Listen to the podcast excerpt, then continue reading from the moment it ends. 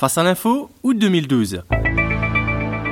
Bonjour à tous nos auditeurs, Eric et David euh, pour cette nouvelle édition. Bonjour David. Bonjour à tous. Alors aujourd'hui, on va accrocher nos ceintures, nous embarquons pour l'espace intersidéral, ou plus sérieusement, on s'intéresse à la conquête spatiale. Oui Eric, suite au décès de Neil Armstrong la semaine dernière, nous saisissons cette occasion pour nous arrêter un instant sur la conquête de l'espace. Conquête qui a non seulement alimenté l'imaginaire de tout à chacun, mais aussi de nombreux auteurs dont le très connu Jules Verne avec son fameux roman De la Terre à la Lune, édité en 65. C'est exact. Évidemment, je ne vais pas vous dire toute l'histoire de la conquête de l'espace, mais simplement passer sur quelques dates clés. Je vous en prie.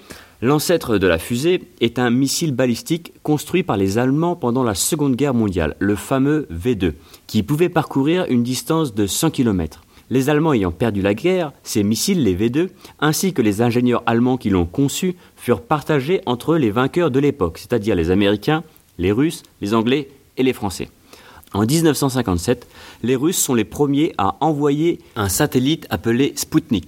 La même année, les Russes envoient Sputnik 2 avec à l'intérieur cette fois-ci une chienne appelée Laika. Laika fut le premier être vivant en orbite. Puis en 1958, les Américains qui se doivent de réagir réussissent alors à envoyer leur premier satellite grâce aux compétences d'un ingénieur allemand nazi. En 1959, la course vers la Lune commence alors et les soviétiques réussissent à envoyer leur première fusée sur la Lune qui s'écrase mais réussit quand même à y déposer un ballon de football avec inscrit dessus les symboles de l'URSS. Mmh, en 1961, Yuri Gagarin est le premier homme en orbite autour de la Terre. Yuri est russe et ces Russes, définitivement, sont un pas en avance sur les Américains. C'est clair.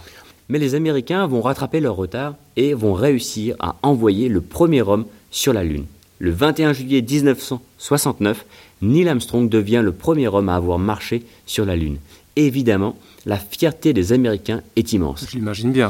En 1975, une page se tourne car le vaisseau russe et le vaisseau américain se rencontrent dans l'espace et cette fameuse poignée de main entre les deux astronautes va inaugurer une nouvelle ère de la conquête spatiale où Russes et Américains, mais aussi Chinois, Français, Anglais et encore d'autres pays vont collaborer ensemble pour la conquête de l'espace. Très bien David. Mais aujourd'hui, on n'est plus retourné sur la Lune depuis 1972. Euh, Pourquoi donc? Alors premièrement, à l'époque, le but des Américains était d'abord de dépasser les Russes. Et donc ils l'ont fait, ils ont marché sur la Lune, ils ont fait toutes les expériences qu'ils voulaient faire, ils ont même ramené 350 kilos de sol lunaire, ils ont pris des photos dans tous les sens, donc pourquoi s'y attarder? Surtout qu'aller sur la Lune coûte mm. énormément cher.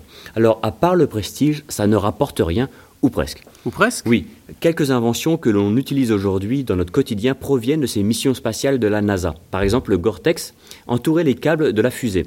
Le Velcro, vous savez, le Scratch, c'est une invention de la NASA les couvertures de survie qui tiennent chaud, etc. Toutes ces petites inventions proviennent de la recherche de la NASA pour équiper ses astronautes. Ah, c'est pas mal. Mais comme je le disais, ces expéditions lunaires sont un véritable gouffre financier. On a donc préféré arrêter, même si George W. Bush avait relancé le programme lunaire il y a quelques années, mais Barack Obama l'a finalement arrêté, question de budget.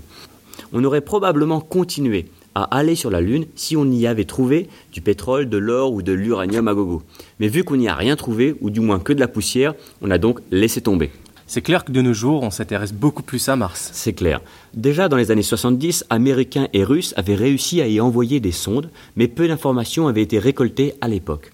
Puis, dans les années 2000, d'ambitieux programmes pour Mars ont été lancés. Ces observations ont permis notamment de découvrir de l'eau sous forme de glace. Et qui dit de l'eau dit la vie. La fameuse expression l'eau, c'est la vie. Les Américains ont envoyé un robot sur Mars justement l'année dernière pour essayer de retrouver des traces de vie.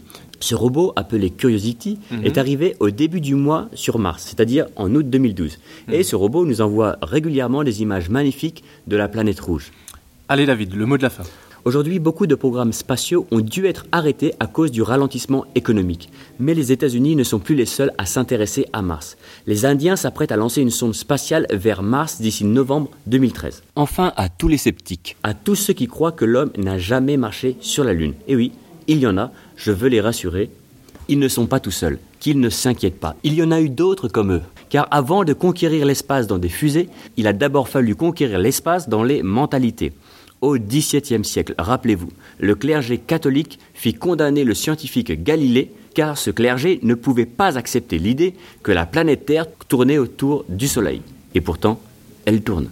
À bon entendeur, salut. Merci David. Retrouvez l'actualité du jour sur www.facealinfo.com.